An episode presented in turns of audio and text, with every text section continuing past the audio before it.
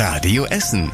Der Tag in fünf Minuten. Am 28. April mit Stefan Weisemann. Guten Abend, schön, dass ihr mit dabei seid. Es ist äh, nicht zu verstehen. Ich kann als Privatmann, darf ich mit meinem Boot hier auf dem Wallnersee raus und äh, wir mit unseren Booten dürfen nicht raus. Bei den Essener Wassersportlern kocht langsam das Wasser über. Gestern haben wir schon hier darüber berichtet. Wer sein Ruder- oder Segelboot bei einem Verein stehen hat, darf es im Moment nicht nutzen. Wer aber einfach so privat ein Schlauchboot zum Beispiel ins Wasser lässt, der darf damit fahren. Grund, die Stege der Vereine sind Sportanlagen und die darf wegen Corona gerade niemand betreten. Norbert Feser hat sein Segelboot in Heising liegen und er versteht die Wasserwelt nicht mehr. Ich könnte ganz normal zu meinem Boot gehen, mein Boot fertig machen und damit segeln. Also in einem Kaufhaus oder in einer Boutique oder sonst irgendwo im, im, im Supermarkt sind sie höheren Gefahren ausgesetzt als hier am Baldener See. In den nächsten Tagen haben die Essener Wassersportler ein Gespräch mit Oberbürgermeister Thomas Kufen deswegen. Sie hoffen, dass es dann sinnvolle Lockerungen gibt und sie bei den Corona-Regeln nicht weiter im Trüben fischen müssen. Maske muss mit, heißt es seit gestern hier bei uns in Essen. Aber wann muss die Maske eigentlich ganz genau auf? Da scheinen sich einige Essener noch nicht so richtig sicher zu sein, denn das Ordnungsamt musste schon viele auf die Maskenpflicht hinweisen, vor allem in den Einkaufszentren Limbecker Platz, Rathausgalerie und im Allee Center in Altenessen. Es bleibt dann aber auch immer beim Hinweis, Strafen gibt es bei uns in Essen für das unmaskierte Umherschlendern nicht. Und unser Radio Essen Stadtreporter hat ja gestern auch gesehen, dass sich die meisten doch an die Maskenpflicht in Läden Läden, Bus und Bahn halten. Tausende Fans in Rot und Weiß feuern ihr Team an der Hafenstraße an. Das kommt einem vor wie aus einer völlig anderen Zeit. Für Rot-Weiß Essen sind diese Fans im Stadion überlebenswichtig, denn damit nimmt RWE sehr viel Geld ein und ohne dieses Geld kann es auf lange Zeit düster werden. Wir wollen nicht übertrieben schwarz malen, aber die Fans auch nicht in Sicherheit wiegen, sagt RWE-Chef Markus Uhlich heute im Radio Essen Interview. Ich glaube trotzdem, dass wir so aufgestellt sind, dass wir vielleicht etwas länger als so manch anderer Regionalligist überleben können.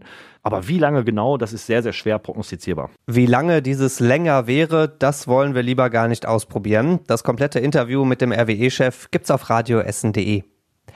Da stand die Ampel im Verkehrscomputer der Stadt heute Morgen plötzlich auf Rot und viele andere Ampeln waren aus. Heute Morgen um halb sechs sind plötzlich mehr als 50 Ampeln bei uns in Essen ausgefallen, unter anderem in Heising, Stadtwald, Fuhlerum, Altenessen und Borbeck. Die Techniker der Stadt mussten da ganz schön rödeln. Erst nach zwei Stunden lief wieder alles. Im Laufe des Tages ist dann rausgekommen, Schuld an dem Ampelausfall ist indirekt die neue Ampelschaltung auf der Alfredstraße in Rüttenscheid. Dafür haben die Techniker heute Morgen ein neues Programm auf den Verkehrsrechner gespielt und der hat im Gegenzug erstmal zig Ampeln lahmgelegt. Mittlerweile gehen die Ampeln wieder und auch das Programm läuft richtig. Das sorgt dafür, dass die Ampeln auf der Alfredstraße öfter und länger rot sind, wenn es da voll ist. Bei viel Rot wird Rasen auch sehr schwer und für einige ist das sicher eine zwangsläufig gute Vorsichtsmaßnahme, denn seit heute kostet Rasen deutlich mehr Geld. Beispiel, wer in der Stadt 20 kmh zu schnell unterwegs ist, zahlt 70 Euro und bekommt einen Punkt.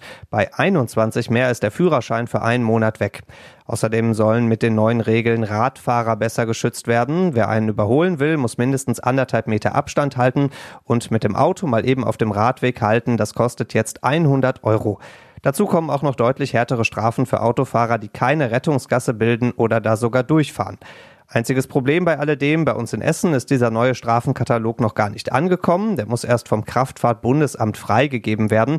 Erst dann kann die Stadt härter bestrafen. Und das war überregional wichtig. Wegen Corona bekommen Firmen gerade viele Milliarden Euro Hilfe. Dieses Geld soll auch in mehr Klimaschutz fließen. So fordert das Bundeskanzlerin Angela Merkel heute auf einer Klimakonferenz. Wir dürfen wegen Corona nicht am Klimaschutz sparen, sondern müssen jetzt in Klimaschutz investieren, sagt sie. Und Merkel hat auch nochmal betont, bis 2050 soll Europa der erste klimafreundliche Kontinent auf der Welt werden. Daran soll auch Corona nichts verändern. Und zum Schluss der Blick aufs Wetter. Ziemlich ungewohnt dieser Regen heute, aber auch bitter nötig. Heute Abend kommt davon noch ein bisschen was runter.